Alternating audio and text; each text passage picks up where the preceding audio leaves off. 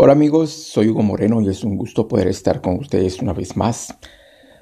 Quiero compartir una pequeña porción de la palabra. Quiero hablar acerca de lo que muchas veces la gente dice, es que la vida no es justa. Y realmente no es que la vida sea justa o que no sea justa, simplemente la vida es la vida y nosotros pues vamos a, a transitar por la vida recibiendo las consecuencias de nuestros errores o de los errores de otros, ya sean justos o injustos.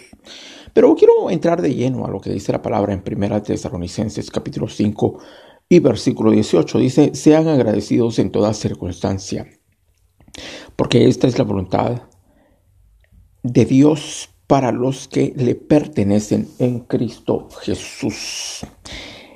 Si nosotros leemos varias porciones de la palabra, varias historias, nos damos cuenta que muchos hombres de Dios pues atravesaron situaciones injustas. Por ejemplo, no era justo que David fuera rechazado por su propia familia, pero eso no lo detuvo para poder llegar al trono. No era justo que José hubiera sido traicionado por sus propios hermanos, que hubiera sido vendido como esclavo, que hubieran mentido acerca de él, que hubiera sido puesto en prisión. Con todo eso, que la vida no fue justa para él, eso no lo detuvo para que él llegara a ser el primer ministro de Egipto. ¿Qué más? No era justo que Moisés naciera en un tiempo en el cual el pueblo de Israel estaba sufriendo una de las peores crisis en cuanto a su esclavitud. No era justo que fuera arrancado de su familia cuando tenía apenas tres meses. Pero eso no lo detuvo para llegar a cumplir el propósito de Dios en la vida. No sé si me explico. ¿Quién dice que la vida tiene que ser justa para que nosotros salgamos adelante?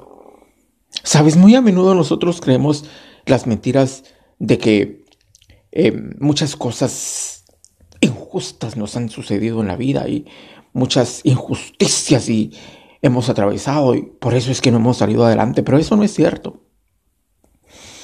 No tiene nada, algo que ser justo para que Dios haga algo, haga algo precioso en tu vida.